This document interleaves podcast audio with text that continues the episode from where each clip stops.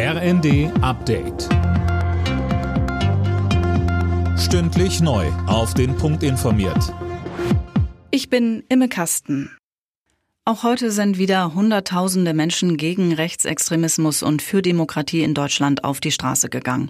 Allein in Berlin spricht die Polizei von etwa 150.000 Teilnehmern. Uwe Schimonek. Die Veranstalter gehen sogar davon aus, dass es zwischenzeitlich fast doppelt so viele waren. Stundenlang versammelte sich die Menge vor dem Reichstagsgebäude. Der Andrang war so groß, dass eine Menschenkette, die drumherum gebildet werden sollte, aus Sicherheitsgründen abgesagt wurde. Aber auch anderswo kamen Zehntausende Menschen zu Demos, unter anderem in Dresden, Freiburg oder Hannover. Aber auch in kleineren Städten gab es gute Beteiligung. Gut 5000 Geschäfte könnten noch dieses Jahr für immer schließen.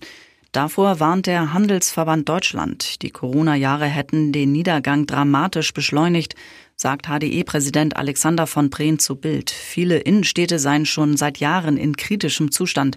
Seiner Ansicht nach seien jetzt kommunale Politik, Handwerk, Kultur und Gastro gemeinsam gefragt. Vor allem müssten Städte und Kommunen laut von Brehn verstärkt für Sicherheit, Sauberkeit und Erreichbarkeit sorgen.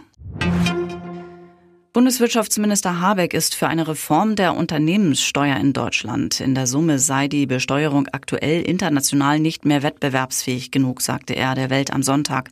Man müsse genau überlegen, wie Steuererleichterungen und Anreize für Investitionen finanziert werden können. Tabellenführer Leverkusen hat in der Bundesliga erneut gewonnen. Bei Schlusslicht Darmstadt siegte Leverkusen 2 zu 0. Verfolger Bayern München gewann 3 zu 1 gegen Mönchengladbach. Außerdem spielten Freiburg Stuttgart 1 zu 3, Mainz Bremen 0 zu 1, Bochum Augsburg 1 zu 1 und Köln Frankfurt 2 zu 0. Alle Nachrichten auf rnd.de